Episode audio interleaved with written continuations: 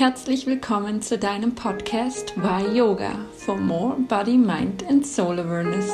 Schön, dass du eingeschaltet hast. Ich bin Jessica Dieterich und zusammen mit Isabel Panther steigen wir immer tiefer in die Welt von Yoga ein. Ich freue mich so sehr, heute mit dir das Interview mit der lieben Dr. Rike Herrmann teilen zu können. Die liebe Rike ist Ärztin in der Frauenheilkunde, Ernährungsberaterin, Yogalehrerin und Mama von zwei Kindern. Mit ihr spreche ich darüber, wie Yoga dich in der Schwangerschaft körperlich und mental auf die Geburt vorbereitet. Rike berichtet dabei auch von ihren zwei Geburten, wie Yoga in ihr Leben kam und wie sie heute ihre Wissensbereiche als Ärztin und Yogalehrerin kombiniert. Ihr Ziel ist es, die Frau ganzheitlich in allen Phasen ihres Lebens zu betreuen. Ein hochspannendes Thema, finde ich.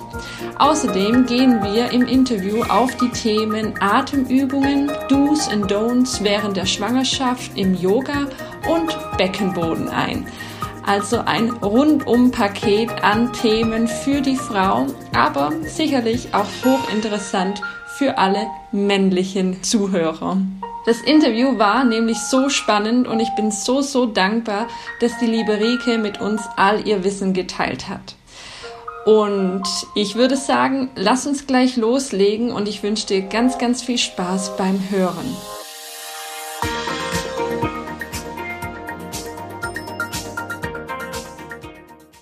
Liebe Rike, herzlich willkommen zu unserem Podcast Why Yoga. Ich äh, freue mich sehr, dich als Gast bei unserem Podcast gewinnen äh, zu können.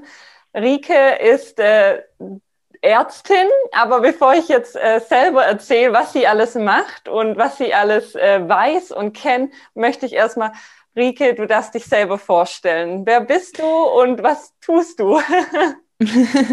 Liebe Jess, schön, dass ich da sein kann. Ich freue mich total. Ähm, ja, also ich bin Ärztin, wie du schon gesagt hast. Ich bin Ärztin in der Frauenheilkunde, ich bin Ernährungsmedizinerin und ich bin Yogalehrerin. Genau, und ähm, ja, ich habe äh, in den letzten Jahren tatsächlich begonnen, auch mit meiner Schwangerschaft so meinen Yoga-Weg zu gehen und auch meinen Weg in die Selbstständigkeit, in die Teilselbstständigkeit zu gehen. Und ich bin ähm, ja festangestellt in der Frauenarztpraxis und arbeite dort ähm, zum Teil ganzheitlich naturheilkundlich, aber auch schulmedizinisch, ähm, macht da ganz normale Vorsorgen, Schwangerenbetreuung und integriere da aber auch ähm, dankenswerterweise, weil wir eine ja, Frauenarztpraxis mit naturheilkundlichem Schwerpunkt ähm, sind, auch ähm, ja, meine ganzheitlichen Therapieansätze aus der ähm, Naturheilkunde, aus dem Yoga und ähm, ja, aus der Ernährung. Und ähm, dann habe ich mich dieses Jahr selbstständig gemacht, habe eine Firma gegründet, ähm, die Mama Academy. Und äh, das ist gerade noch alles so ein bisschen im Aufbau. Äh, man findet uns bisher auf Instagram, aber da sind wir fleißig dabei, das im Hintergrund alles aufzubauen. Und das ist ein Online-Portal für werdende Mamas und für Mamas. Und ähm, ja, auch für Mamas, deren ähm, Kinder gar nicht mehr so klein sind. Also eigentlich für Mamas, die wieder so in das Frausein zurückgehen. Und ähm, dort verbinden wir, also ich und noch zwei ähm, Kolleginnen, auch zwei Yogalehrerinnen, eben unser ganzheitliches Wissen. Ähm, wir haben noch eine ja, einen Coach mit dabei und betreuen da eben die Frauen auf ihrem Weg ins Mama-Leben und dann auch im Mama-Leben eben ganzheitlich. Genau, das sind so meine wow. Arbeiten.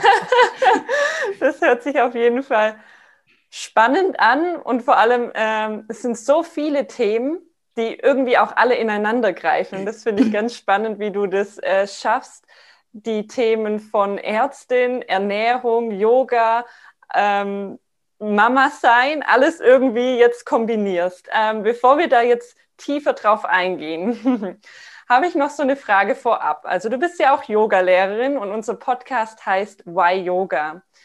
Und wir stellen immer gerne unseren Interviewpartnern äh, die Frage, warum Yoga und wie hat Yoga dich gefunden?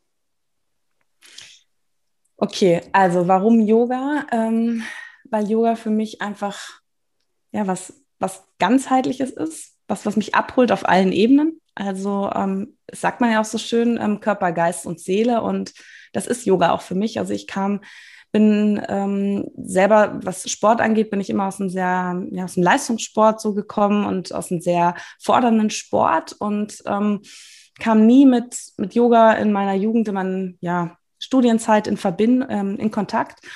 Und ähm, habe dann aber gemerkt, und ich bin über meine Schwangerschaft zum Yoga gekommen, wie es wahrscheinlich vielen Frauen so geht, ähm, dass mich Yoga wahnsinnig erdet und dass ich im Yoga eigentlich alles finde. Ich finde im Yoga das fordernde Yoga. Ich finde im Yoga die, ja, das, was mich ähm, erdet. Ja, manchmal sind das ähm, fordernde Yoga-Sequenzen, ähm, manchmal ist es aber auch eine Meditation, Yin-Yoga-Stunde, also was, was mich einfach aus meinem stressigen Alltag rausholt. Und aber auch die Yoga-Philosophie, die ich immer versuche, immer mehr auch in meinen Alltag zu integrieren und mich eben unterstützt auch. Ähm, eine große Stütze ist mein Mama-Dasein und deswegen mich wirklich auf allen Ebenen abholt und ähm, deswegen Yoga, weil ich glaube, dass das jedem Menschen gut tut und jeder sich auch da seinen Teil rausziehen kann, den er gerade braucht. Also egal in welcher Situation wir uns in unserem Leben befinden, kann Yoga uns weiterhelfen. Und das finde ich halt so wunderschön und denke mir manchmal, ja, wäre schön, wenn ich schon früher damit in Kontakt gekommen wäre. Das hätte mir sicher geholfen, aber ja, es ist nicht zu spät. also von dem her. Genau, meinen Weg habe ich eben durch meine erste Schwangerschaft gefunden.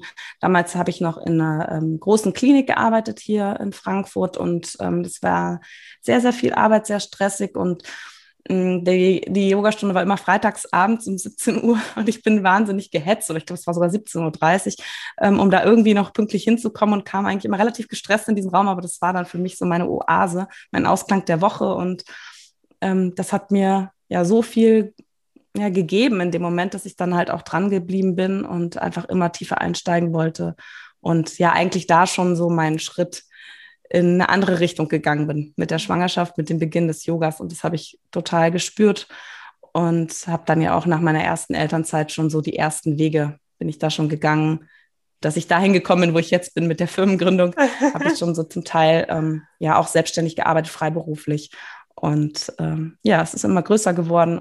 Und du hast ja gesagt, so dass ich so viel kombiniert habe. Das war auch immer, ich habe alles das gemacht, was mich interessiert hat. Und irgendwie hat es zueinander gefunden. Und ähm, ja, freue mich, dass ich das heute so ja mit den ähm, Frauen, denen, dass ich diese unterstützen kann und dass es irgendwie alles, ja, was ich gemacht habe, zusammenpasst. Mhm. Ja, ich finde es auch schön, wie du sagst, dass es Yoga ja so ein einheitliches Bild auch ist. Und ich glaube, du verkörperst es irgendwie auch extrem gut. Ne? Das Yoga ist ja nicht nur das Yoga auf der Matte, ne? so seine Übungen, seine Asanas zu tun, sondern Yoga ist noch so viel mehr. Und ich glaube, bei Yoga gehört auch dazu, ähm, ähm, Ernährung oder auch dein Körper zu lieben, aber auch dann diese spirituelle Seite, ne? dieser, dieser Glaube ja. an sich und an das, an das Höhere. Und am Ende ist ja Yoga all das, was man im Leben tut oder hat. Ja, so würde ich total. das auch immer wieder beschreiben. Und irgendwie verkörperst du das schön, äh, auch mit der Mama Academy, äh, mit der Zielgruppe Mamas. Ähm, ja, extrem äh, spannend. Eine weitere Frage. Wenn du etwas in der Welt verändern könntest, was wäre das? Uff das ist ähm, gar nicht so leicht. Ich glaube, oder gibt, es gibt viele Dinge, die ich ändern würde. ähm, also was mir auch ganz äh, wichtig ist und was ich auch versuche in den letzten Jahren immer mehr zu integrieren, ist das Thema Nachhaltigkeit und ähm, ja, mehr Liebe in die Welt zu bringen, einfach das ähm, Füreinander da sein und auch ja, ähm, sich gegeneinander, gegenseitig wertschätzen und auch dafür gehört es, dazu gehört es eben auch für mich, ähm, darüber nachzudenken, was, was hinterlasse ich hier auf der Erde mhm. und auch Verantwortung zu tragen für das, was ich alltäglich tue und das mehr in die Köpfe reinbringen. Das, äh, das wäre was, was ich ändern wollen würde, dass ähm, wir mehr uns umeinander sorgen und äh, miteinander leben als gegeneinander und immer ja, schneller, größer, weiter ähm, kommen wollen, sondern dass wir merken, die Ressourcen gehen aus und ähm, wir vielleicht schon auf dem Höhepunkt angekommen sind, was die Erde so zu bieten hat. Und da einfach zu, äh, gemeinsam zu schauen und wie können wir das ändern und wie können wir die Welt nachhaltiger machen oder auch für unsere Kinder und ähm, Enkelkinder einfach noch lebenswert machen. Ich glaube, das mhm. ist was, was mir ganz am, ja, doll am Herzen liegt. Hm. Ja, aber ich glaube, besonders als Mama, ne, wenn man da seine Kinder ähm, zu Hause hat oder im Arm hat und dann darüber nachdenkt, wie wird die Zukunft für mein Kind aussehen. Ähm, ich glaube, ja. da wird es einem erst richtig bewusst.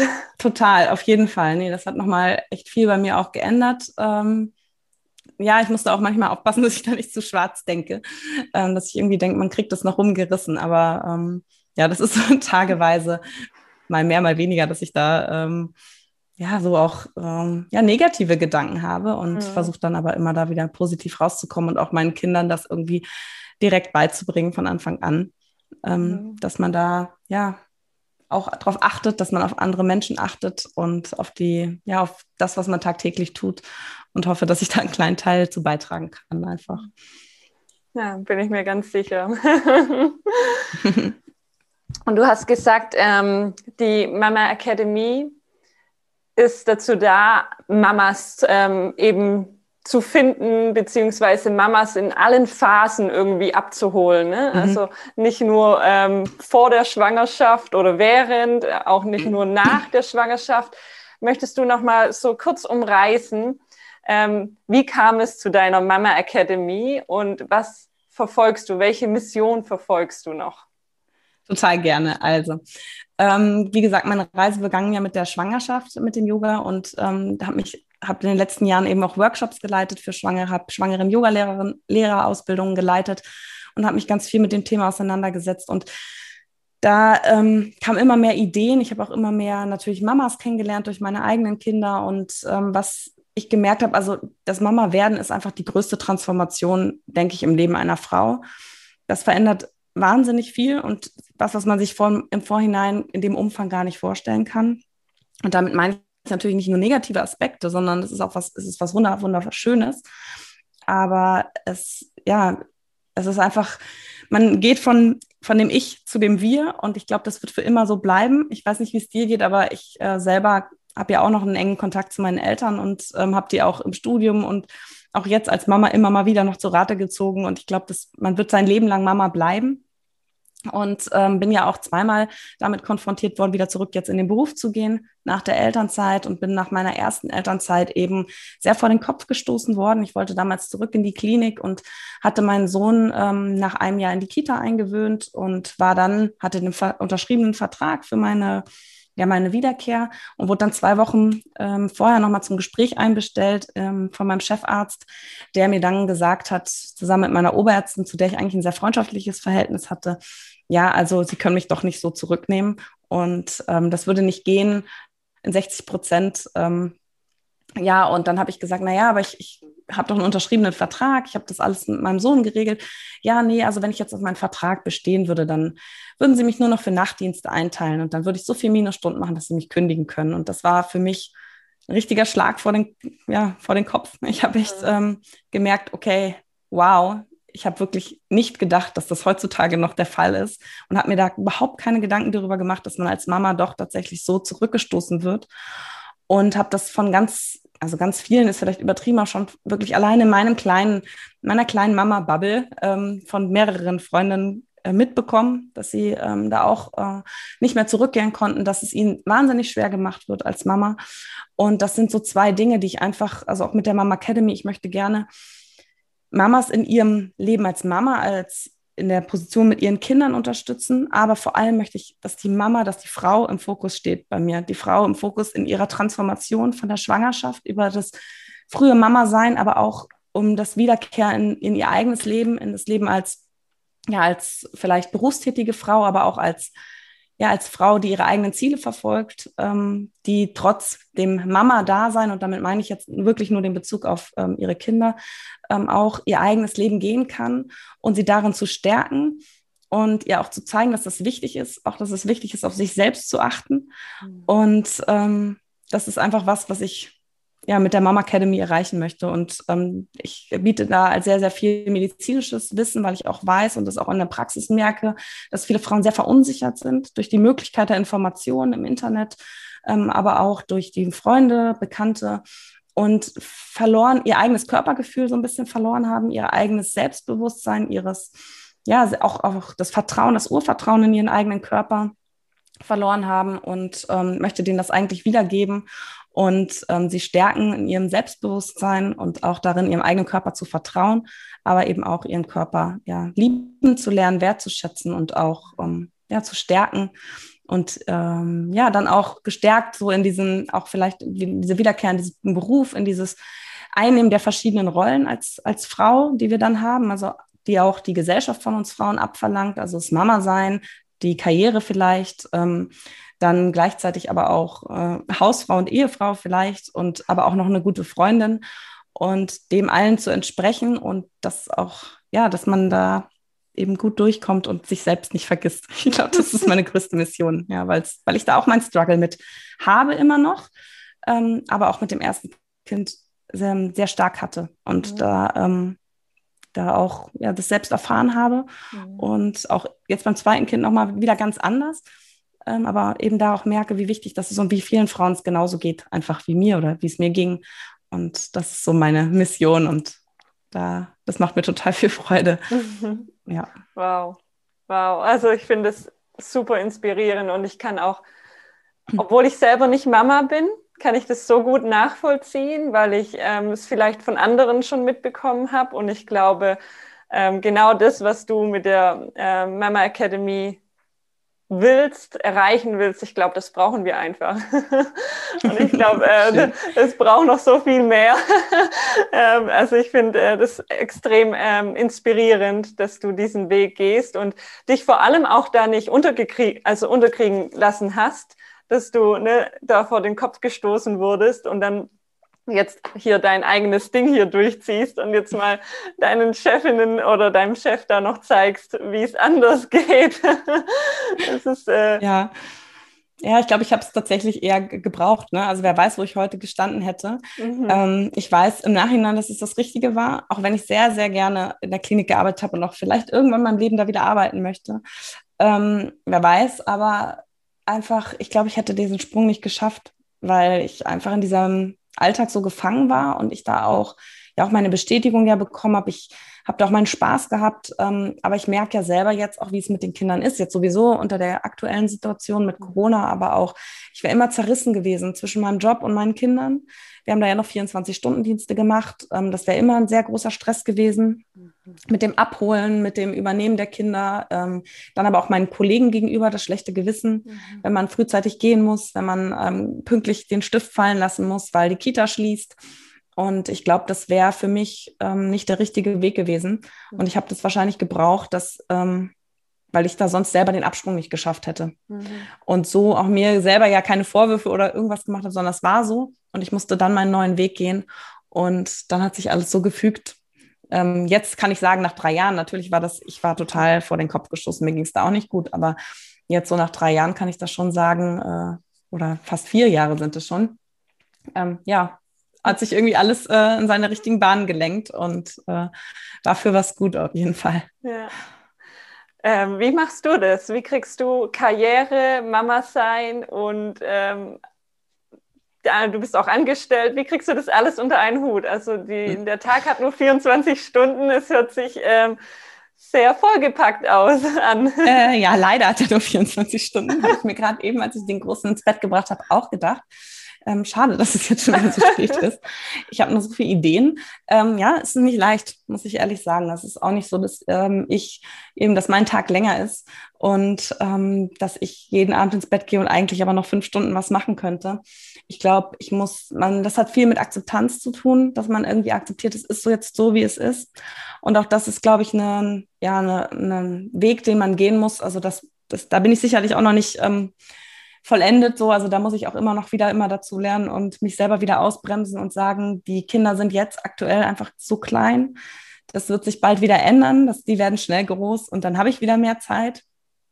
Ähm, ja, ich bin von, ich glaube, ich bin schon immer jemand gewesen, der sehr, sehr viel gemacht hat. Ich war nie jemand, ich habe schon immer drei Hobbys gehabt und habe neben dem Studium immer noch gearbeitet und hatte noch ähm, im Verein noch ähm, Fußball gespielt damals und solche Sachen. Ich habe das, das war auch immer schon bei meinen Freundinnen, bei meinen Kolleginnen, bei meinen Kommilitonen immer schon so bekannt, dass ich viele Dinge gleichzeitig mache.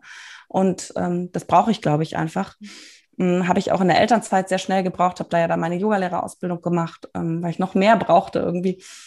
Ähm, ja, wie mache ich das? Also Organisation und ich glaube einfach, dass ich, das ist meine freie Zeit. Also es ist nicht so einfach. Ich, das ist das, was ich mache, liebe ich einfach so sehr. Das ist mein Hobby, mhm. kann ich so sagen. Und äh, deswegen verbringe ich sehr gerne jede freie Minute, die ich habe damit. Ja. Und für mich ist ganz klar, der Praxisjob steht bei mir gerade auch ähm, erstmal noch an allererster Stelle, weil das, ich möchte meinen Facharzt zu Ende machen. Da ähm, habe ich noch ein, ähm, also ein Jahr eigentlich, aber in, ich arbeite ja in Teilzeit, deswegen ein bisschen länger. Und das möchte ich fertig machen, um mich dann auch eben gegebenenfalls irgendwann, wer weiß, was kommt, äh, selbstständig machen zu können, auch ähm, mit meinem Hauptberuf. Und dann habe ich zwei Tage die Woche frei. Ähm, also ich arbeite so Teilzeit, dass ich zwei Tage frei habe, was sehr, sehr gut ist, weil ich da dann mich wirklich voll der Mama Academy äh, widmen kann Tatsächlich habe ich aber momentan jeden Nachmittag die Kinder. Ich versuche mich da mit meinem Mann jetzt ein bisschen mehr zu abzusprechen. Aber dann ist auch klar für mich, okay, ab drei bis sie ins Bett gehen, bin ich bei den Kids. Und ich sitze dann abends halt oft auch noch dran und mal gucken, wie wir das irgendwann in Zukunft, wenn das mehr werden sollte und ich merke, das geht nicht mehr, dann müssen wir uns eine andere Lösung einfallen lassen. Wir sind hier ohne Großeltern, was es nicht so, so leicht macht, aber es gibt auch da Lösungen. Mhm. Und die Kinder werden größer und ich glaube, es ist einfach ich habe momentan die Power. Ich bin ja, habe auch jung meine Kinder gekriegt, sage ich mal. Ich habe die Kraft und solange es so geht, mache ich das so. Aber es ist auch ja, nicht, nicht immer einfach und ich äh, wünschte mir, wie gesagt, der Tag hätte mehr Stunden. ja. Ich glaube, ein Punkt, äh, den du gerade genannt hast, den, den alle antreibt, ist diese Leidenschaft. Wenn man etwas gefunden hat, ne, was einen so in, die, in den Band zieht und man eigentlich nur noch weitermachen will und mehr Ideen bekommt in etwas, ich glaube, dann ist diese Antriebskraft, diese Leidenschaft und ähm, dann kann kommen, was will, oder? Total, nee, da hast du echt recht. Also es ist wirklich so, mir macht es so viel Freude. Ich habe jetzt am Sonntag mit meiner Kollegin den ganzen Tag noch ähm, Videos gedreht und ich bin morgens losgefahren. Sowieso ist es immer so wie so eine Art Freiheitsgefühl, wenn, man dann, wenn ich dann von zu Hause auch mal losgehe und dachte mir, krass, ich gehe jetzt eigentlich arbeiten. Aber es fühlt sich so an, ich habe total, bin mit voller Vorfreude dahin gefahren, es war mein ganzer Sonntag. Also es ist ja auch, es sieht immer nach außen hin immer nur so, so easy aus. Es ist aber ja, es ist, ähm, also eben, es war ja eigentlich auch unsere freie, unser freies Wochenende, aber es ist für mich halt dann ähm, Spaß. Und ja. das macht es halt, wie du sagst, es treibt mich natürlich an und es ist, ja, wie soll ich sagen, es ist natürlich auch das, das eigene Ziel, was man dann verfolgt um, ähm, mit der Arbeit. Und ähm, deswegen sehe ich das gar nicht so, dass ich, also ich sitze da nicht und denke, oh, jetzt muss ich noch heute Abend da dran, sondern auch heute Abend, ich habe mich total gefreut. ähm, ja, also das ist echt das, der Schlüssel, glaube ich. Ja, ich glaube äh, auch, ja. So viel zu tun. Sehr spannend. Ähm, was mich noch interessiert ist, also du hast ja zuerst ähm, deinen Weg als Ärz Ärztin gemacht, bist wahrscheinlich immer noch drin, meintest du, dass du noch den Facharzt machen möchtest. Mhm. Und dann kam ja irgendwann Yoga. Und gab es so Momente, wo Yoga und deinen Beruf als Ärztin dich irgendwie unterstützen konnte? Oder dass es auch so Momente gab, wo du so dachtest, hm, irgendwie passt es jetzt gerade nicht zusammen, also vielleicht auch in dem spirituellen Hinblick. Mhm. ähm, Gab es da irgendwelche Momente? Also ähm, das war so, ich habe ja meine Yoga-Lehrerausbildung in der Elternzeit von meinem ersten Kind gemacht. Da war der auch erst acht Monate. Das haben wir total cool mit meinem Mann dann gemacht. Ähm, das war für mich, das war, ich glaube, du kannst das nachvollziehen, das ist, mhm. das war so eine wahnsinnig schöne Zeit, diese Yogalehrerausbildung. Das war einfach diese verlängerten Wochenenden, war wie so ein Kurzurlaub und so eine ganz besondere Energie und Stimmung, die da geherrscht hat. Für mich komplettes Neuland. Ich komme auf einer mein Vater ist spirituell, aber mit meinem Vater, meine Eltern sind getrennt, mit dem hatte ich äh, immer Kontakt auf jeden Fall, aber nie so, ähm, der hat mich einfach nicht in der Art großgezogen wie meine Mutter. Mhm. Und äh, die ist aber überhaupt nicht spirituell. Das heißt, ich kam damit sehr wenig in Kontakt. Und das war für mich aber von vornherein einfach so das Richtige. Ich habe mich da richtig angezogen gefühlt. Ich fand das wunderschön. Und es hat mich total unterstützt und es hat eigentlich mir den Anstoß gegeben auf meine eigene persönliche Reise also auch der persönlichen Weiterentwicklung, ähm, weil ja mein ganzer Kontakt, meinen ähm, Kommilitonen, das so Medizin, das ist, wie du schon gesagt hast, das ist sehr wissenschaftlich. Mhm. Und da hatte ich eigentlich auch keine Freunde in dem um im Umfeld, in dem ich da mich ähm, aufgehalten habe, die so getickt haben.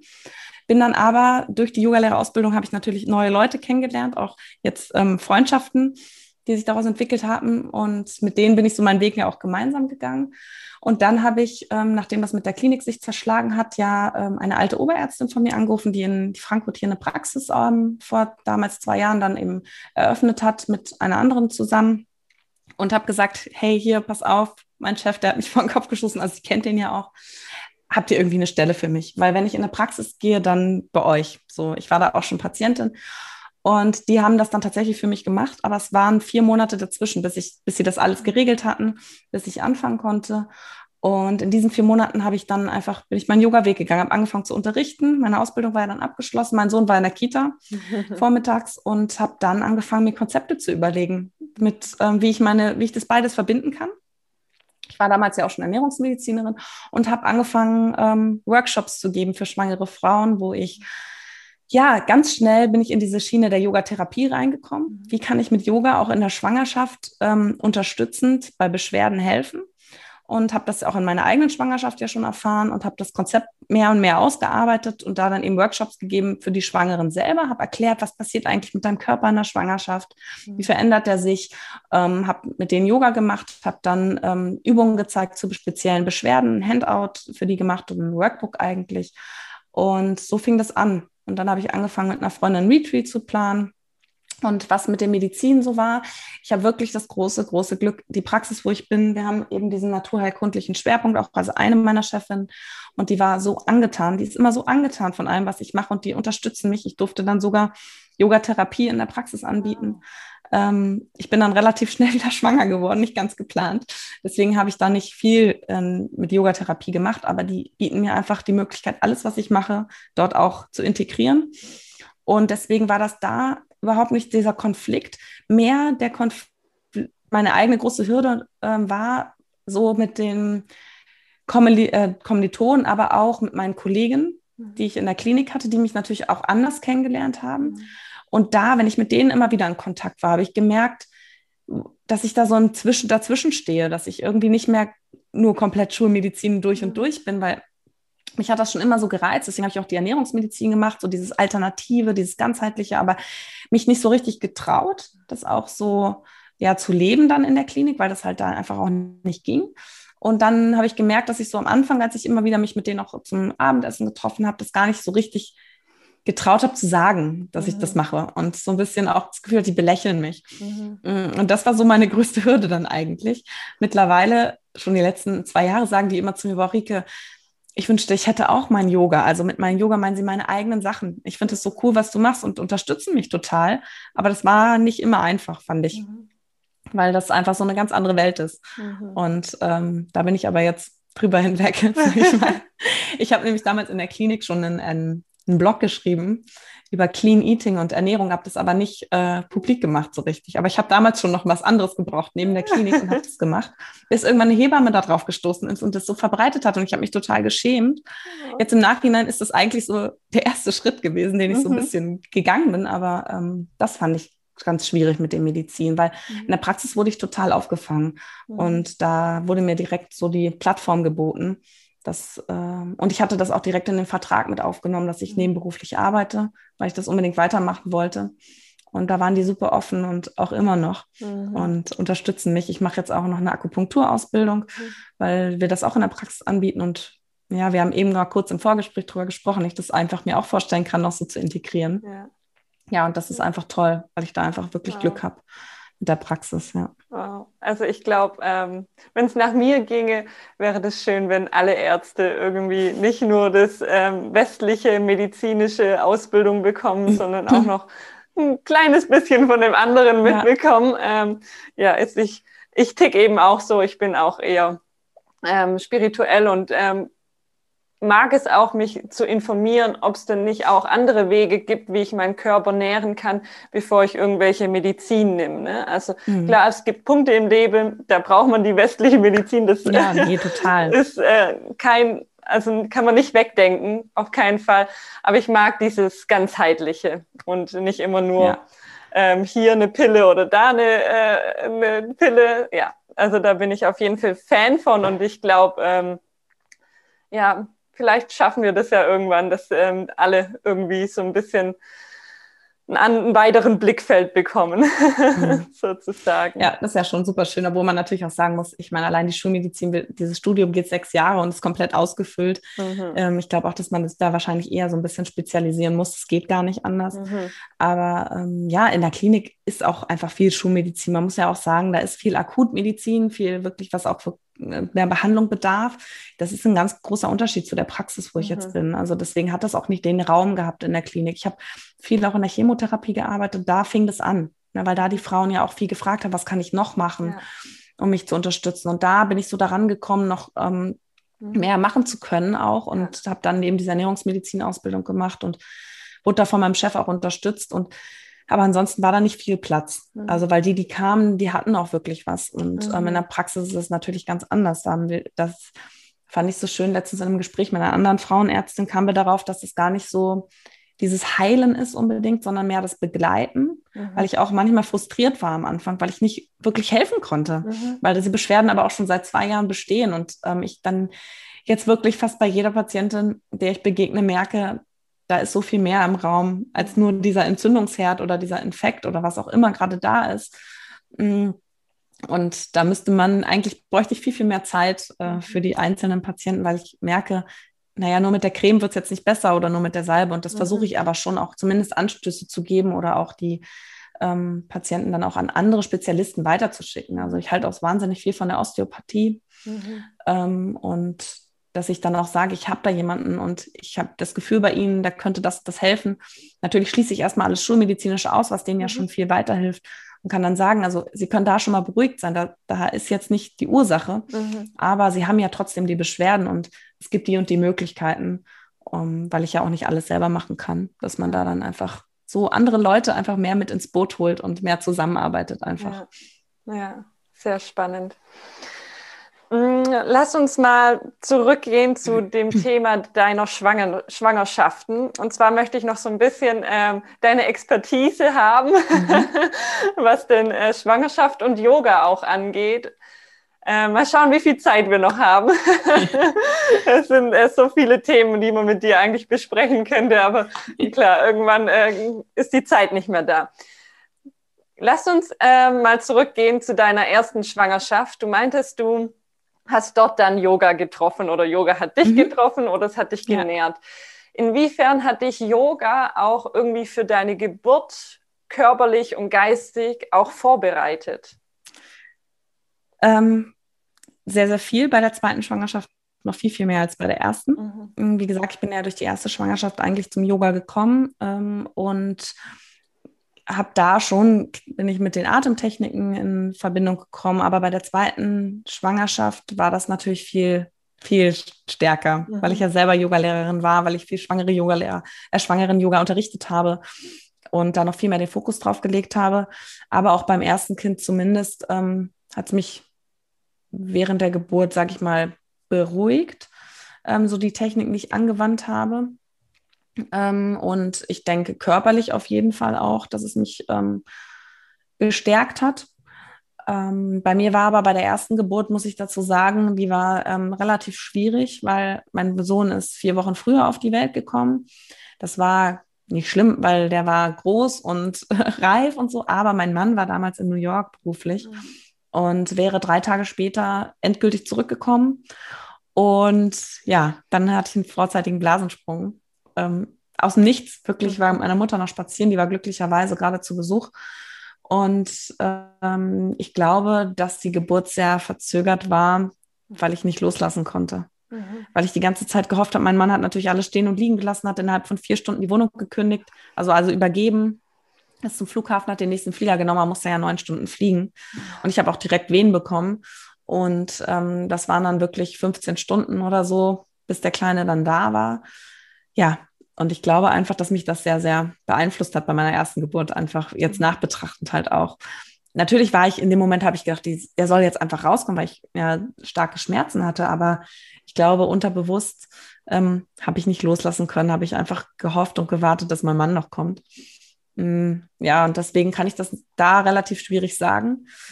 Ähm, aber bei der zweiten Geburt ähm, alleine schon ähm, in der Vorbereitung, ich war in einer wahnsinnigen Vorfreude, diese Schwangerschaft mit Yoga zu gehen. Wow. mit, äh, mit allem, was dazu gehört, mit dem Spirituellen auch. Ich habe das ähm, viel mehr, ja, auch von der eben energetischen Seite auch betrachtet. Ähm, und habe dann der Geburt schon fast entgegengefiebert, weil ich mich wirklich so sehr gefreut habe, das alles anwenden zu können. Das hat dann auch angefangen mit Wehen, ähm, die ich gut aushalten konnte. Ich habe fast meine kompletten Wehen, die haben morgens um halb sieben angefangen, aber wirklich auszuhalten. Ich bin dann noch für meinen großen Sohn, äh, habe ich noch ein Spielzeugauto gekauft, was ich noch hinlegen wollte, wenn wir dann im Kreissaal sind und so. Und dann immer von Straßenlaterne zu Straßenlaterne, aber ich war einfach fast durchgehend im Malassana. ähm, also die ganze Zeit tiefe Hocke und die ganze Zeit Bauchatmung. Das habe ich vorher schon äh, viel geübt und ähm, ja, war dann da in Malassana eigentlich, bis ich irgendwann im Kreissaal vor, war mir dann irgendwann schwindelig und ich konnte nicht mehr ähm, stehen, musste mich hinlegen. Aber in der Badewanne überall.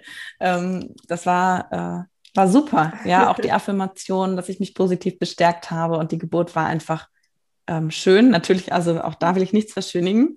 Ja, die erste hatte ich eine PDA bei der ersten. Das hätte auch nicht funktioniert ohne, weil ich eben, wie gesagt, der Muttermund ist nicht aufgegangen. Das ähm, war sicherlich da eben, wie, wie ich schon gesagt habe, ähm, einfach schwierig loszulassen.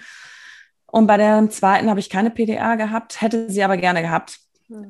Am Ende, weil ich nicht mehr konnte, war so schmerzhaft.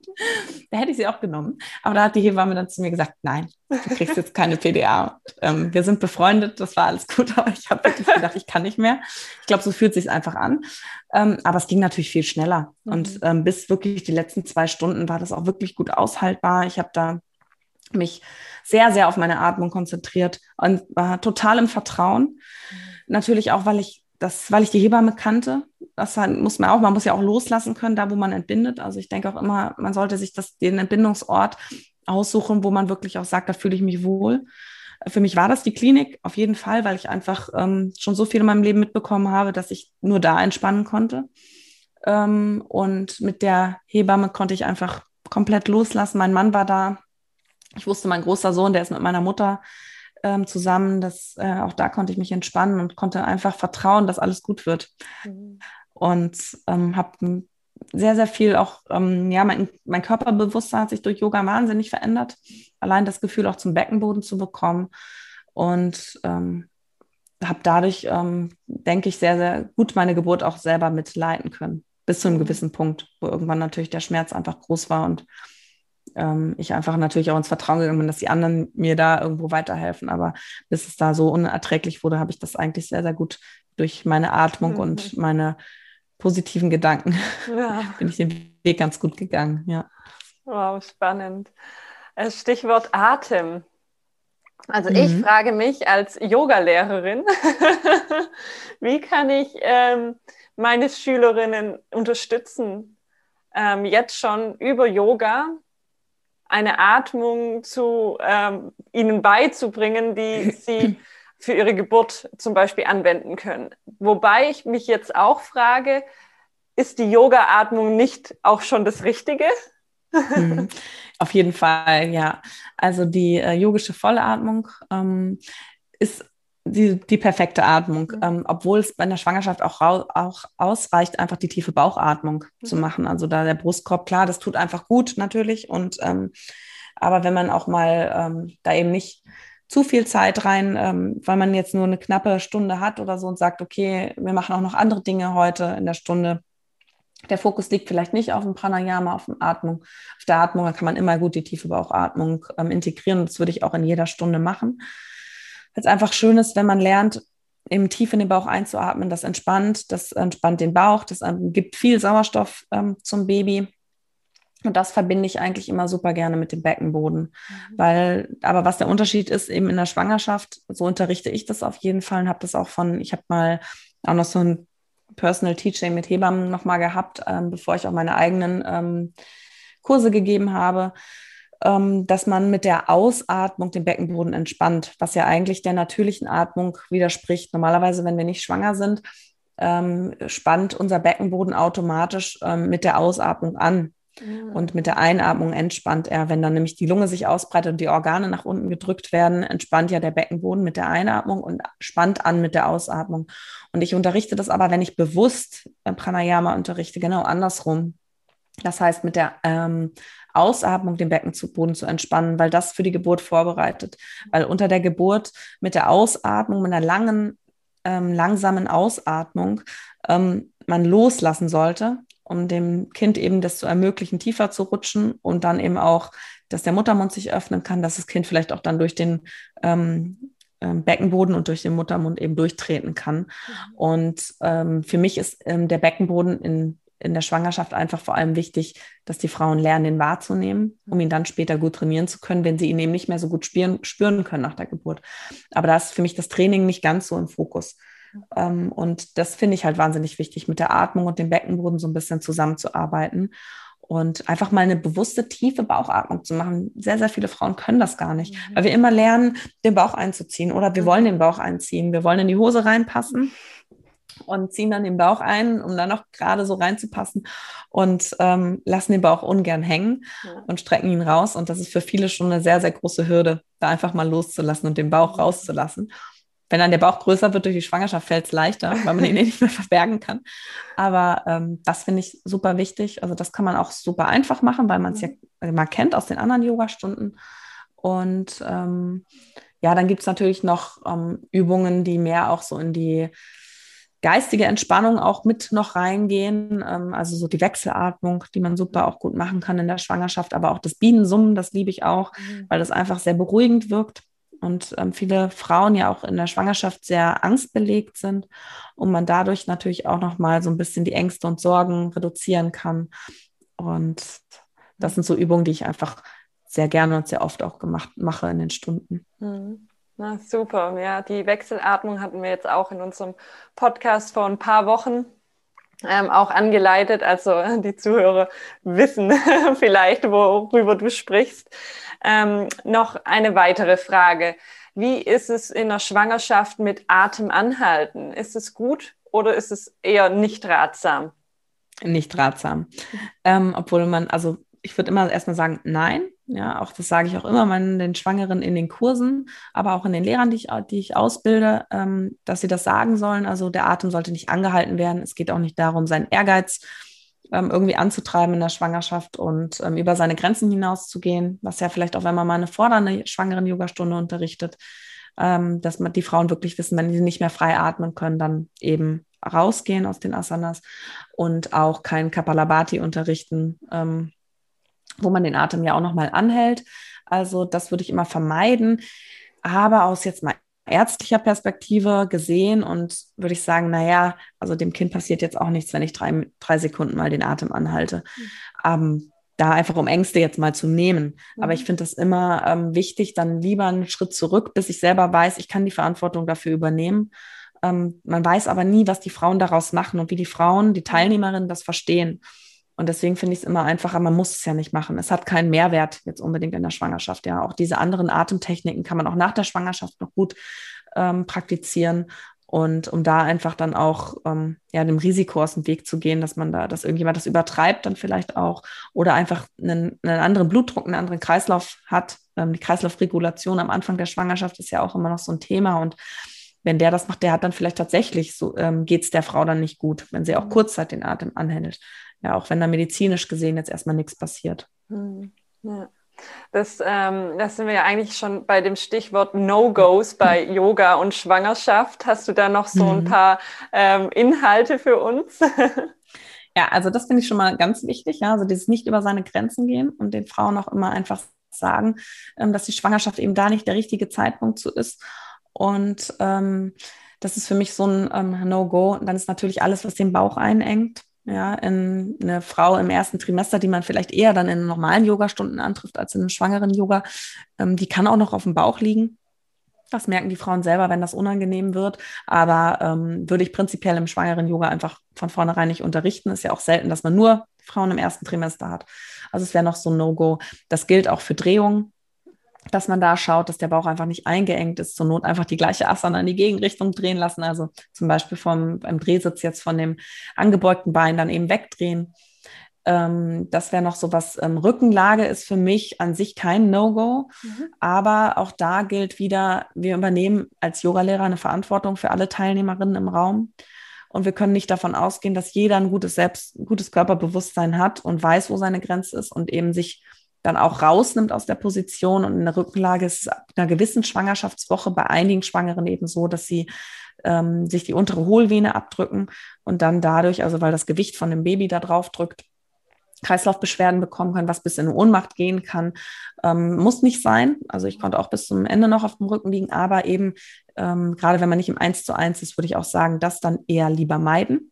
Gilt nicht, also gilt eher für Shavasana, fürs Ende der, ähm, der Stunde, gilt jetzt nicht für eine Schulterbrücke oder so, wo wir dann auch nochmal wieder das Gewicht ein bisschen anheben.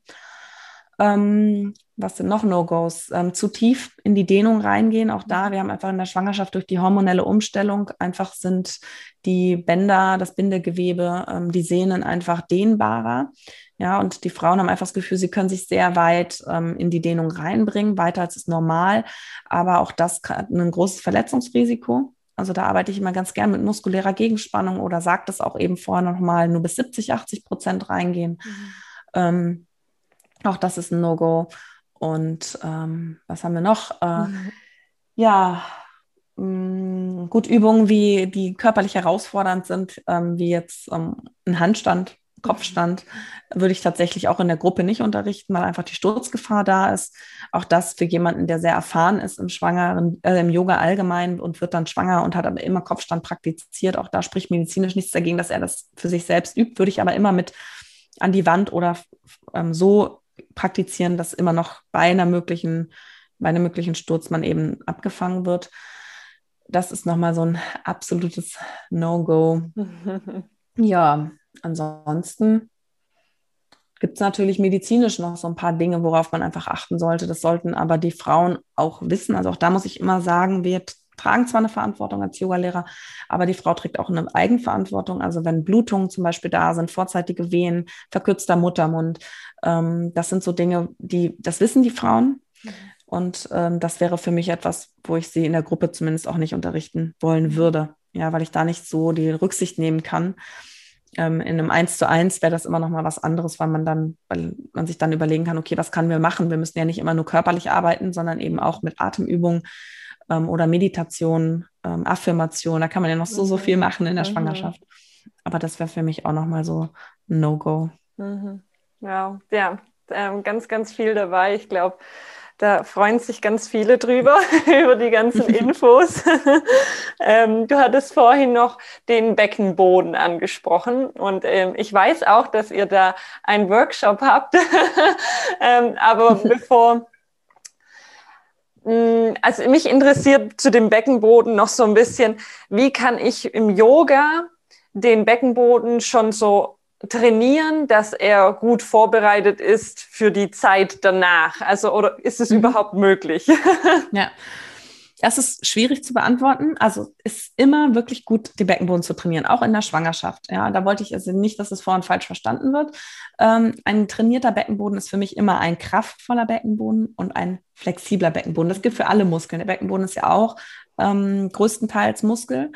Und ähm, der unterstützt die Geburt, ja, auch wenn der gut trainiert ist, das heißt auch kräftig ist. Also er sollte aber eben auch entspannen können. Und das ist das Wichtige. Darauf möchte ich auch in der Schwangerschaft den Fokus legen. Wir ähm, trainieren den Beckenboden ja normalerweise in jeder Yogastunde. Mhm. Und ähm, natürlich achte ich darauf, das auch in den Asanas anzusagen, dass die, die Frauen dann den Beckenboden auch aktivieren. Aber mir geht es vor allem auch darum, ihn entspannen zu können, weil viele sind auch in der Hyperaktivität des Beckenbodens, das heißt in der Dauerspannung und wissen gar nicht, wie sie loslassen können. Mhm. Und ähm, deswegen das finde ich sehr, sehr wichtig und auch eben diese kraftvolle Beckenboden. Also das ist zum einen eben, wenn das Kind dann durchs Becken tritt und kommt eben auf diesen Muskel. Wir haben da, ich habe da auch letztens einen Post mal mhm. zugeschrieben, sorgt eben dafür, dass, der, dass der Kopf in die richtige Position geht, um durchs Becken zu gehen. Ähm, und äh, kann eben auch den Geburtsprozess erleichtern, also den, der kraftvolle Beckenboden, aber auch die Flexibilität kann natürlich schützen vor Geburtsverletzungen ähm, dass, er, dass er sich auch wirklich, der Beckenboden wirkt, äh, wird sehr stark verdrängt unter der spontanen Geburt. Und dass er dann eben auch sich ohne Verletzung zur Seite drängen lässt, dass sich der Muttermund gut öffnet, dass das Kind durchtreten kann. Und was, die, was das nach der Geburt angeht, ist mir einfach immer auch wichtig, dass die Frauen wissen, wie komme ich an den Beckenboden, wie kann ich die einzelnen Schichten des Beckenbodens spüren, weil sehr, sehr viele Frauen und äh, mich eingeschlossen nach der Geburt den Beckenboden gar nicht richtig ansteuern können, weil er eben so massiv gedehnt worden ist, dass er erstmal sich regenerieren muss, bevor er überhaupt auch trainiert werden kann. Mhm. Das heißt, der ist ja, wenn man sich vorstellt, wir hätten einen, einen, ähm, einen Gummiband, also und würden das sehr, sehr weit auseinanderziehen und dann lassen wir es los, dann ist das meistens ja ein bisschen länger, als es vorher war. Mhm. Und das heißt, da muss erstmal auch ein bisschen der Körper, dem Körper Zeit gegeben werden. Und das sind Momente, wo wir den Beckenboden gar nicht richtig spüren können. Mhm. Aber wenn wir mit unseren Gedanken diese gleichen, ähm, ja, diese gleichen Impuls geben, den Beckenboden anzuspannen, weil wir wissen, wie das funktioniert, dann kann der Muskel trotzdem kriegt der diese Nervenimpulse werden ja dahin geleitet, auch wenn wir das selber nicht spüren können. Und das heißt, auch im Wochenbett, wo wir einfach das vielleicht noch gar nicht spüren können, kann man im Liegen schon versuchen, einfach diese Impulse dahin zu schicken, also sich vorzustellen, ich spanne jetzt den Beckenboden an. Und das ist schon eine Art Rückbildung. Und das gelingt dir natürlich viel einfacher, wenn du vorher das schon gelernt hast. Und dann kommt es eben ganz auf den Becken, ähm, auf den Geburtsverlauf drauf an. Mhm. Also wenn das Kind natürlich 15 Stunden auf den Beckenboden draufdrückt und da ein wahnsinniger Druck drauf herrscht, dann ähm, hat der Beckenboden natürlich, ist der viel mehr Mitleidenschaft gezogen, als wenn eine Frau vielleicht in zwei Stunden gebärt. Mhm. Außer sie hat natürlich eine Geburtsverletzung. Aber jetzt einfach nur mal rein durch diesen, diesen Geburtsprozess, den der, ähm, den der Beckenboden dann mitmacht. Deswegen ist das ähm, einfach so individuell und unterschiedlich, dass man nicht sagen kann, das ist dann, ich kann den vorher schon so gut vorbereiten, dass er danach gar nicht mehr so, dass er danach super top in Form ist. Mhm. Das kommt dann eben auf die Geburt drauf an. Aber wir können mit einem Beckenbodentraining eben die Geburt unterstützen und da dann auch vielleicht dafür sorgen, dass wir ihn nach der Geburt sehr schnell auch wieder ansteuern können, weil er eben nicht so in Mitleidenschaft gezogen wurde. Mhm. Ja, sehr spannend. Du hast gesagt, dass man dann im Wochenbett schon ähm, so eben die Gedanken hinschicken kann und dementsprechend mhm. den Beckenboden trainieren kann. Ähm, wann kann man wirklich anfangen, den Beckenboden wieder zu trainieren, also mit richtigen Übungen? Ja, also ich finde, das ist schon auch eine richtige Übung. Ja, ähm, Entschuldigung. Ja. Immer, äh, nee, alles gut. Also ich habe das, ähm, musste da ja auch so ein bisschen reinfinden. ne? Und ähm, also es gibt natürlich, also was mir ganz wichtig ist, die Geburtsverletzungen sollten abgeheilt sein. Ja, da sollte man jetzt nicht, ähm, das ist natürlich auch immer unterschiedlich, aber da sollte keine, kein Schmerz mehr da sein ähm, im Dammbereich, ähm, wenn auch ein Dammschnitt oder Dammriss war. Das sollte einfach abgeheilt sein. Und dann kann man den Beckenboden, also ich finde es man einfacher, man fängt an eben mit diesen Übungen, man guckt erstmal, wann kann ich den überhaupt richtig spüren, ja. Und wenn man wieder merkt, okay, jetzt kommt wieder so ein bisschen was, dann kann man den Beckenboden auch trainieren. Mhm. Ja, man ähm, sollte vielleicht nicht, was ich wichtig finde, ähm, in die Dehnung viel reingehen. Also das heißt, gerade wenn man mit Yoga was macht, eben die Beine nicht so weit spreizen, um den wieder zu dehnen, den Beckenboden, sondern wirklich dann mehr in die Kräftigung reinzugehen. Mit kleineren Übungen, die wie auch einer Schulterbrücke oder sowas, auch das kann man relativ bald machen. Also nach vier, sechs Wochen kann man da schon anfangen, aber es schadet auch nicht, ein bisschen länger Pause zu machen. Also ich glaube auch da, wenn man dann den Beckenboden immer noch nicht spürt, dann ist auch noch nicht die Zeit da, dass der Beckenboden sich wieder richtig zusammenziehen kann, weil ein Muskel muss ja auch erstmal wieder in Form kommen, bevor er sich kontrahieren kann. Das heißt, wenn der Muskel überdehnt ist, dann kann er sich nicht kontrahieren. Mhm. Dann kann er sich nicht zusammenziehen. Und wenn ich das nicht spüre, ähm, dann kann ich auch kräftigere Übungen bringen mir dann in dem, mhm. in dem Moment gar nichts. Das heißt, ähm, es ist schon wichtig, da erstmal wieder ein Gefühl zu bekommen und zu merken, okay, jetzt kommen meine Impulse auch im Muskel an. Ich spüre, wie sich der Muskel langsam wieder zusammenziehen kann und da dann auch ähm, mehr zu machen. Aber eben darauf zu achten, dass man nicht in eine Verletzung reingeht und auch in dieses Dehnen, also dann eben nicht mit sehr weit gespreizten Beinen Übungen macht, sondern da eher die Beine eng hält. Mhm. Und dann kann man auch anfangen, ähm, mehr die Übung auch in den Alltag zu integrieren. Muss man nicht immer unbedingt auf die Matte gehen, sondern das auch im Stehen machen, ähm, im Sitzen, im Liegen, beim Stillen, mhm. überall immer wieder Beckenboden, Beckenboden, Beckenboden. und mh, was ich auch noch ganz wichtig finde an der Stelle, und da haben wir wieder so dieses Mama im Fokus. Ich habe mein erstes Kind war so ein Tragling, den ich wirklich, also ich bin pro Tag zwölf Kilometer gelaufen, glaube ich, und habe den immer der drei Stunden in der Trage geschlafen. Mhm. Das war eigentlich eine Qual für meinen Beckenboden. Und ich weiß, äh, wie das ist, wenn Kinder nur in der Trage schlafen. Und habe aber jetzt ähm, auch mit dem zweiten einen super tollen Becken-Rückbildungskurs äh, selber auch noch besucht, ohne Kind. Und ähm, die, die hat das so toll gemacht und äh, mich auch noch mal viel mehr in dieses Bewusstsein reingebracht, dass wir Mamas einfach auch im Fokus stehen und dass wir auch das Recht haben zu sagen, ich kann nicht tragen, mhm. ich habe Beckenbodenprobleme, weil das ist wirklich für den Beckenboden eine große Herausforderung, gerade wenn das Kind noch ein bisschen größer wird. Und da würde ich wirklich gucken, ähm, auch wenn das so im Hype ist und jeder sagt, Kinder sind Traglinge, Babys sind Traglinge, wir müssen die tragen, das ist die Natur, ist es auch dein gutes Recht als Mama zu sagen, nee, ähm, es geht aber nicht, weil mein Beckenboden, der fühlt sich danach super schlecht an. Ja, und das ist wirklich ein Fremdkörpergefühl zwischen den Beinen. Ähm, ich, ich spüre dann Druck, ich kann dann kein Wasser mehr einhalten. Dann ist es auch das gute Recht zu sagen, nein, das ist für mich aber nicht gut. Und da vielleicht darauf zu achten auch, dass man das Kind dann vielleicht zumindest so, ich, ich weiß wirklich, wie es ist mit dem Tragen, aber dass man dann auch sagt, okay, ich versuche es mit dem Kinderwagen und wenn es nicht mehr will, dann packe ich es in die Trage, aber dann habe ich wenigstens 20 Minuten weniger getragen. Mhm. Da auch einfach ein bisschen sich auch an sich denken und ähm, solche Dinge vermeiden, um eben gar nicht nur das, den Beckenboden aktiv zu trainieren, sondern ihn auch aktiv zu entlasten mit allem, was man macht am Anfang ähm, als Mama. Mhm. Ja, ja. Gute Punkte. Kann ich mich noch nicht ganz so hineinversetzen, aber bin mir sicher, dass es äh, für mich sehr hilfreich wird, wenn das irgendwann mal für mich dann soweit ist.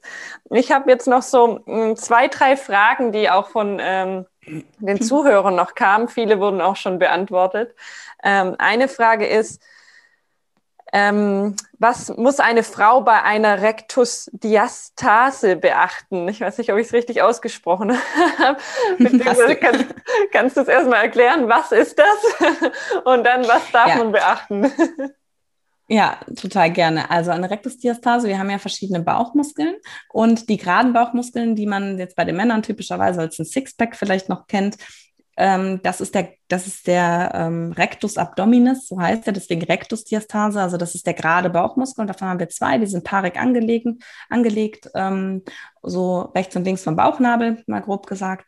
Und in der Schwangerschaft, wenn der Bauch groß wird, dann wird diese, werden diese zwei Muskeln auseinandergedrängt. Und dann entsteht da eine Lücke. Und die ist ganz normal in der Schwangerschaft. Und ähm, bei vielen Frauen ist sie eben auch nach der Geburt noch da. Das heißt, die beiden geraden Bauchmuskeln schließlich sind sich noch nicht verschlossen. Auch das ist völlig normal und kann sich auch wieder zurückentwickeln und tut es auch zu einem gewissen Grade ganz alleine und kann man natürlich dann auch mit Training unterstützen. Und da ist ganz wichtig eben zu schauen, auch wenn man mit einem Rückbildungskurs anfängt oder mit Übungen, mit Yoga ganz alleine, selbstständig jetzt gerade in Corona-Zeit online, dass man da, ähm, wie breit ist der Spalt zwischen den geraden Bauchmuskeln. Ich habe dazu tatsächlich auf, dem, auf meinem YouTube oder unserem YouTube-Kanal jetzt ähm, ein Video selber gedreht ähm, und zeigt da nochmal, wie man die Rektusdiastase selber tasten kann und ähm, habe da auch ein paar medizinische Bilder. Also wer da Lust hat, kann da mal gucken, was, wie die Rektusdiastase aussieht, was das genau ist. Und da ist eben wichtig, ähm, dass man weiß, ähm, wie breit der, der Spalt ist zwischen den beiden ähm, Bauchmuskeln. Und wenn der eben größer ist als zwei Finger, also als zwei Zentimeter eigentlich, dann sollten Übungen vermieden werden, die die gerade Bauchmuskulatur sehr beanspruchen. Und ähm, nach der Geburt ist das eben bei den meisten Frauen der Fall. Ähm, und bei vielen schließt sie sich von alleine wieder, aber es haben auch manche einen sehr, sehr großen Spalt, also mehrere Zentimeter, gerade auch bei einem sehr großen Kind, vielleicht bei der zweiten, dritten Schwangerschaft, bei Zwillingen ähm, dass man da einfach darauf achtet, wenn der Spalt größer als zwei Zentimeter ist, dass man dann eben Übungen vermeidet, die nur auf die gerade Bauchmuskulatur gehen, sondern erstmal Übungen macht, die die schräge Bauchmuskulatur, aber auch die tiefe Bauchmuskulatur ähm, beanspruchen. Da gibt es auch eine schöne ähm, App, ich glaube, die heißt ähm, Mama, irgendwas mit Mama. Ich guck's nach, wenn du möchtest, kannst du es in die Show genau, packen. Ja. Ähm, die, die auch nochmal für Frauen ähm, entwickelt wurde, die eine Rektusdiastase haben. Und dann sollte man eben erstmal diese Übungen machen, die helfen, die Rektusdiastase zu schließen, bevor man zum Beispiel, wenn wir jetzt mal ins Yoga gehen, ein, ein Navasana macht, wo man ganz typisch die gerade Bauchmuskulatur ähm, beansprucht. Oder ähm, wenn man aus dem herabschauenden Hund ähm, das, das Bein nach vorne bringt und man bleibt dann noch so ein bisschen und mhm. äh, mit dem Bein am Kinn und beansprucht die gerade Bauchmuskulatur. Das sollte man dann eben eher meiden. Ja, mhm. dass man, und da kommen wir wieder dazu, der Muskel eben so gedehnt ist. Und wenn der eben sich zusammenzieht und diese Lücke größer ist, dann zieht er sich nicht gerade zusammen, sondern weicht nach außen ab. Mhm. Und dann wird die Rektusdiastase größer, weil der weiter nach außen ragt. Und das ist der Grund, warum man das nicht machen sollte. Mhm. Super, genau. danke dir. Und jetzt noch eine Frage für ähm, Schwangere, die gerade am Anfang sind und ähm, mit Übelkeit zu kämpfen haben oder vielleicht auch noch ähm, nicht mehr am Anfang sind und trotzdem noch Übelkeit haben. Gibt es irgendwelche Tipps, die du da hast? da bin ich Experte, würde ich sagen. ich, äh, ich habe wirklich, also die erste Schwangerschaft so eine Übelkeit gehabt bis zur 13. Woche. Dann war das wirklich wie, man es halt auch kennt. Ne? Ähm, nach dem ersten Trimester ist es recht schnell weggegangen. Aber ich man vergisst es, aber ich weiß noch, dass es super schlimm war. Aber ich mhm. vergesse, da habe das Gefühl vergessen. Aber ich weiß, es war wirklich sehr schlimm. Und bei der zweiten war das wirklich tatsächlich bis zur Geburt. aber immer natürlich mit pa Pausen. Und ähm, ich weiß mittlerweile auch nachbetrachten, dass sehr, sehr viel bei der zweiten Schwangerschaft, warum das so lang ist, der Stress war. Mhm. Ähm, mit dem Arbeiten und Kind und allem. Ähm, und es ist auch medizinisch belegt, ja, also wer jetzt hier lieber auf die Wissenschaft geht, dass eben die Psyche einen sehr, sehr großen Einfluss darauf hat. Ich habe das auch in der Klinik erlebt. Also wir haben ja die Frauen, die sehr, sehr schlimm betroffen sind, auch mit Erbrechen, oft auch gar nicht aus der Klinik wieder nach Hause gehen wollten, weil sie in ihrem häuslichen Umfeld extremen Stress hatten. Mhm. Ähm, also hat einen großen Einfluss und ich möchte es aber jetzt nicht nur da in die Richtung schieben. Ähm, sondern das ähm, hat natürlich auch hormonelle, die hormonelle Umstellung. Und ich glaube einfach, dass jeder Mensch unterschiedlich empfindlich ist für diese hormonelle Umstellung. Das Beta-HCG, also das Schwangerschaftshormon, steht ja zumindest ähm, in Verdacht, also ähm, dass das damit zusammenhängt, wie hoch das ist. Aber auch da glaube ich, dass einfach jeder da anders drauf reagiert. Und Tipps ähm, habe ich einige an der Hand. Auch da habe ich schon einige Posts auch mal zugemacht. Wer Lust hat, kann da mal gucken. Ähm, also ernährungstechnisch natürlich kann wir darauf achten, dass wir, also dass die Frauen schon morgens ähm, Kleinigkeiten zu sich nehmen, bevor sie aufstehen, weil es oft auch, wenn der Blutzucker ähm, im Keller ist, ähm, die Übelkeit nochmal stärker ist. Und dann darauf achten, eben, eben leicht verdauliche Sachen zu essen. Vielleicht, was jetzt gar nicht unbedingt als so gesund gilt, aber so ein Cracker oder Zwieback oder Weißbrot. Ähm, das kann ganz gut helfen, weil das die Magensäure bindet ähm, aber auch Mandeln. Wenn man Mandeln lange kaut, auch die haben einen positiven Effekt, ähm, die Säure so zu binden. Mehrere kleinere Portionen essen am Tag, anstatt viele große, äh, drei große Portionen, die den Magen so überlasten. Also da einfach auch magenfreundlich essen. Ja, scharfe, sehr fettige Speisen vermeiden, aber so sich ein bisschen durchtesten und auch trauen, sich auszuprobieren. Und mhm. ähm, mein Mann, der, ähm, also ich lebe ja fast komplett vegan, aber mein, ähm, in der Schwangerschaft habe ich jedes Mal Fenchelsalami-Pizza gegessen. und er sagt immer, boah, man erkennt so krass, wenn du schwanger bist, das kannst du einfach nicht verbergen. weil mein Essverhalten so anders ist. Und das lag mit dieser Übelkeit auch zusammen, weil das war so, ich, ich hatte richtiges Verlangen nach viel Kohlenhydraten, Fertigessen mhm. und habe es einfach zugelassen. Es ging nicht anders, weil das war das, was mir irgendwie, was mein Körper gebraucht hat in dem Moment. Mhm. Und äh, ja, da also wirklich auch nicht zu sehr in dieses ähm, da reinverfallen. Ich muss mich jetzt ganz gesund ernähren, weil mein Kind braucht diese Nährstoffe. Das Kind holt sich alles, was es braucht. Mhm. Und äh, da einfach wirklich gucken, dass es dir gut geht in dem Moment und was dir gut tut. Ähm, das bleibt auch noch Zeit danach, mhm. alles, alles richtig zu machen. und ähm, dann, äh, genau, also das war das Thema Ernährung. Dann ähm, fand ich immer sehr, sehr gut, sich abzulenken. Mhm. Also, und da hat mir Yoga auch geholfen, einfach, dass ich da auf die Matte gegangen bin. Ähm, mir tat das körperliche Yoga gar nicht gut. Ich habe da dann auch eben eher Atmung gemacht, das tat mir gut, äh, so Atemübungen. Ähm, ja, irgendwie geführte Meditation, Traumreisen, mhm. sowas fand ich immer ganz schön, wenn ich mir so eine Auszeit genommen habe. Aber auch mich zu treffen mit Freunden, einfach zu telefonieren, einfach abgelenkt zu sein, weil das mhm. ähm, war so das, was mir viel geholfen hat und was ich auch ähm, empfehlen kann. Und das wirklich allerbeste für mich war Akupunktur. Ja. Also das, ich habe das Glück gehabt, dass ich wirklich alle zwei Tage gehen konnte, weil es wir das, oder ich habe ja noch komplett gearbeitet und meine Chefin mich dann einfach immer akupunktiert hat ähm, weil die Wirkung hält halt nicht so lange an. Mhm. Aber wenn, ähm, das kann ich wirklich jeder Frau raten und mache ich auch.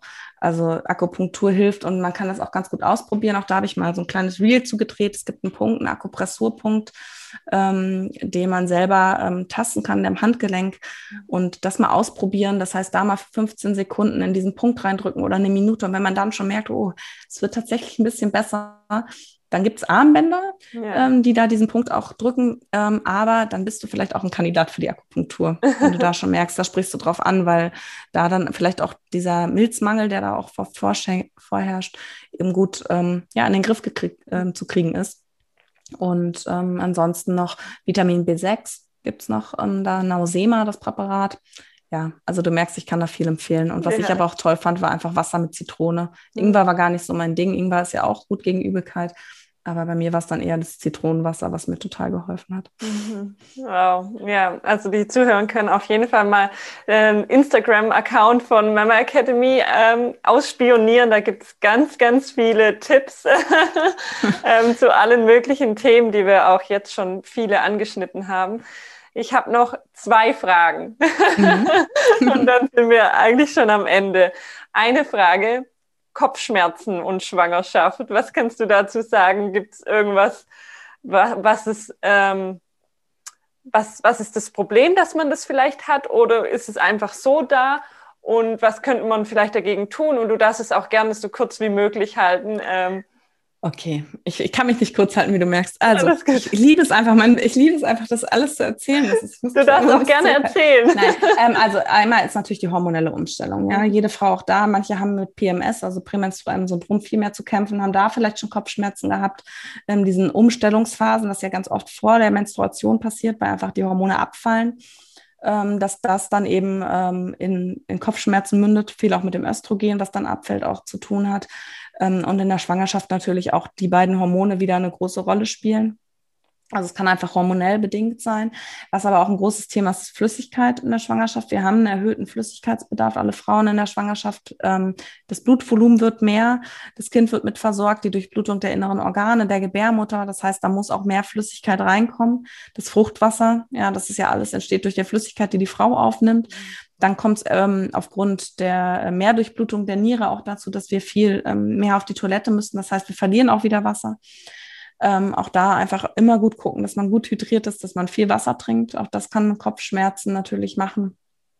Ähm, äh, die Psyche auch da nicht zu unterschätzen, Stress, Ängste, Sorgen, alles, was da so auf einen einflattert, ähm, das kann natürlich auch immer mal eine Ursache sein. Ähm, ja, ansonsten war es wichtig, Schwangerschaft und ähm, Kopfschmerzen, gerade wenn das später auftritt, immer unbedingt den Blutdruck kontrollieren lassen bei der Frauenärztin. Auch da ist natürlich, gibt's, ähm, ist das ein Hinweis, kann das ein Hinweis sein auf eine Schwangerschaftsvergiftung in Kombination mit eben einem hohen Blutdruck auch. Also wenn das neu auftritt, so ab der Mitte 20er Woche, also 24. Woche irgendwo da, so dann ähm, würde ich sagen, immer das auf jeden Fall mal ausschließen, ja, dass man das mal weiß, okay, das ist es nicht. Ähm, und da dann, wie gesagt, viel trinken, ja, sich seine Ruhepausen nehmen, einfach auch drauf einlassen. Und ich bin ganz stark der Überzeugung, dass meine Übelkeit, die war so lange da, weil das die einzige Möglichkeit war, mich auszubremsen. Mhm. Ich bin einfach ein sehr aktiver Mensch und ich habe das schon versucht, mich ne, auch mehr darauf einzulassen und so. Aber klar, ich hatte einen Zweijährigen zu Hause, ich habe gearbeitet, ähm, ich wollte den auch nicht hängen lassen. Ich habe das Gefühl, ich muss dem immer noch alles bieten, mhm. was ich ähm, dem vorher geboten habe an Entertainment. Ähm, und durch die Übelkeit konnte ich halt nicht. Mhm. Und ich glaube, das ist schon ganz, also ich glaube da einfach ganz stark daran, mhm. dass unser Körper uns schon zeigt, wann Stopp ist. Und wenn es nicht anders geht, dann eben so. Und auch das kann ein Signal sein, einfach, dass du dir die Ruhe nimmst, die Pause nimmst. Und auch wenn es dich ärgert, ja, es ist aber einfach so. Und mhm. ähm, ja, der Körper weiß schon, wann er sich, wie er das macht. Ganz schlau. Ja. Und da dann einfach drauf eingehen. Und auch hier bin ich wieder, ich bin einfach der absolute Akupunktur-Fan. ähm, das kann man immer gut probieren ja. Ja. Wow, Yoga. Super. Oh ja, Yoga. Nimm dir Zeit. Ja, mit Entspannung. Genau. genau. Ja, selbst in der Schwangerschaft, dass man sich selbst nicht vergessen, auch wenn man ein Baby in sich trägt. Gell? Gerade ja, dann. Das ist auf ja. jeden Fall. Das fängt da schon an. Ja, genau. Meine Abschlussfrage für das äh, wirklich sehr aufschlussreiche Interview. Ich bin ganz beseelt, ich bin äh, überwältigt von all deinem Wissen und was ähm, du auch den ganzen anderen Mamis und Frauen und auch Väter mitgibst. Ähm, für was bist du jetzt gerade oder allgemein heute dankbar? ähm, es klingt immer so abgedroschen, ne? aber ich bin einfach ähm, wahnsinnig dankbar für meine zwei gesunden Kinder, für meinen Mann, der mich immer unterstützt. Ja, und ähm, dafür, dass ich irgendwie das leben kann, was ich, was ich liebe. Mhm. und dass es, dass es mir gut geht, einfach auch mit der aktuellen Situation, die gerade vorherrscht, dass ich mir einfach in keinem Aspekt meines Lebens gerade Sorgen machen muss. Mhm. Ähm, sowohl gesundheitlich als auch ähm, irgendwo, dass ich meinen Job verliere oder ja, dass wir hier einfach ähm, in Deutschland sehr behütet sind. Ja. Und ähm, dessen bin ich mir eigentlich tagtäglich bewusst. Und das ist so, dass, dass ich gesund bin. Ja, obwohl ich ein bisschen erkältet bin, meine Stimme klingt eigentlich ein bisschen anders. Äh, ja, aber so abgedroschen es klingt, ich glaube, dafür bin ich einfach unglaublich dankbar. Und habe es gerade mit meinem Sohn, ich mache mit ihm immer so ein Ritual. Was war heute das schönste Erlebnis, was du hattest? Und ja, wofür bist du dankbar? Und ähm, ich sage ihm ganz oft, dass ich einfach dankbar bin, dass es ihn gibt. Und oh. das bin ich einfach auch, ja. Oh, das ist ein schönes Jetzt werde ich ganz sentimental, das ist einfach so. ja, das ist ein schönes Ritual, ja. das muss ich mir merken. ja, ich selber, ich schreibe auch ähm, immer auf, für was ich dankbar bin, bevor ich ins Bett gehe, einfach um ne, dieses, das ist so ein Gefühl, das sich bei mir vor allem in der Brust, so im Herzbereich äh, breit macht und das möchte ich nähren und dann die Dankbarkeit dann, bevor ich ins Bett gehe und ich glaube, das ist ja ganz schön, dass du das deinem Kind schon mitgibst.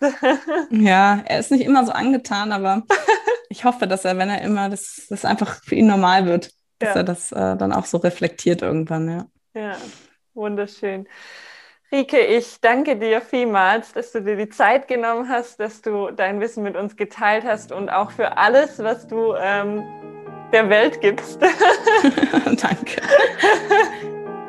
ja, ähm, ich danke dir für das schöne Gespräch. War wunderschön. Ja, vielen Dank, dass ich hier sein durfte. Es hat mir viel Spaß gemacht. So, das war das Interview mit der lieben Rike. Ich hoffe, du hast ganz viel mitnehmen können und bist genauso geflasht wie ich nach diesem Interview. Wenn noch irgendwelche Fragen offen geblieben sind oder es neue Fragen gibt, dann melde dich bei uns und wir werden dir sehr, sehr gerne helfen, die Fragen zu beantworten. Außerdem, wenn du zum Beispiel Themenwünsche für einen weiteren Podcast-Folge hast oder Menschen kennst, die unseren Podcast bereichern, dann melde dich bei uns. Wir freuen uns sehr auf deinen Input. Ich wünsche dir eine tolle Zeit, lass es dir gut gehen und bis bald.